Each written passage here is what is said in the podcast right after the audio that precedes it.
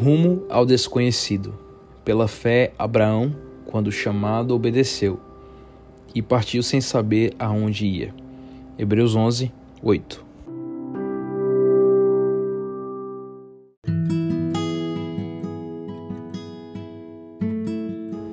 Abraão figura no Antigo Testamento como exemplo de fé.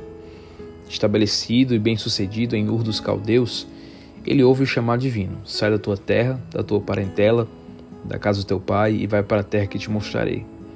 De ti farei uma grande nação e te abençoarei. O próximo verso diz: Partiu, pois, Abraão, como lhe ordenara o Senhor. Imagino que estava envolvido em tal decisão. Abraão, a essa altura, não era nenhum jovem. Precisaria cortar os laços, as amizades e as conexões.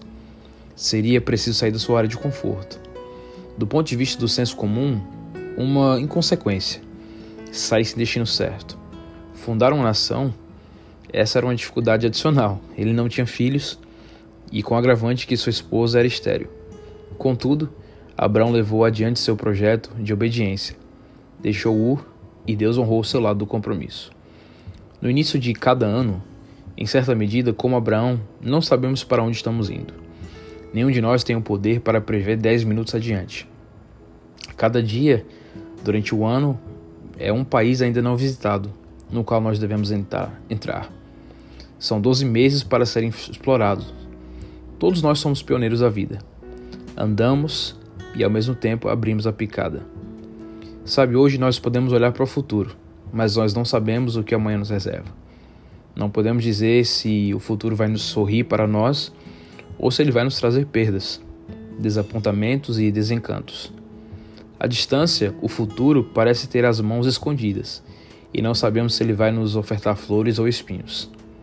Há alguma forma de termos segurança? Como podemos enfrentar o desconhecido?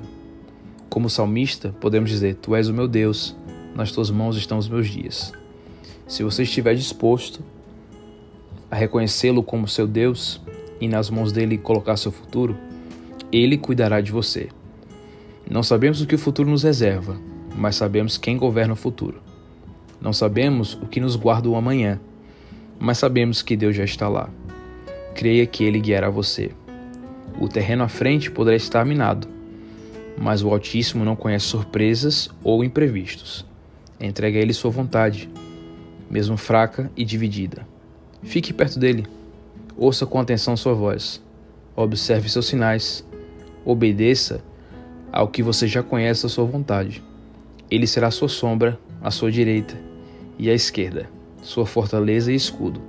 Terrores e males não o assustarão. Sob suas asas você estará protegido.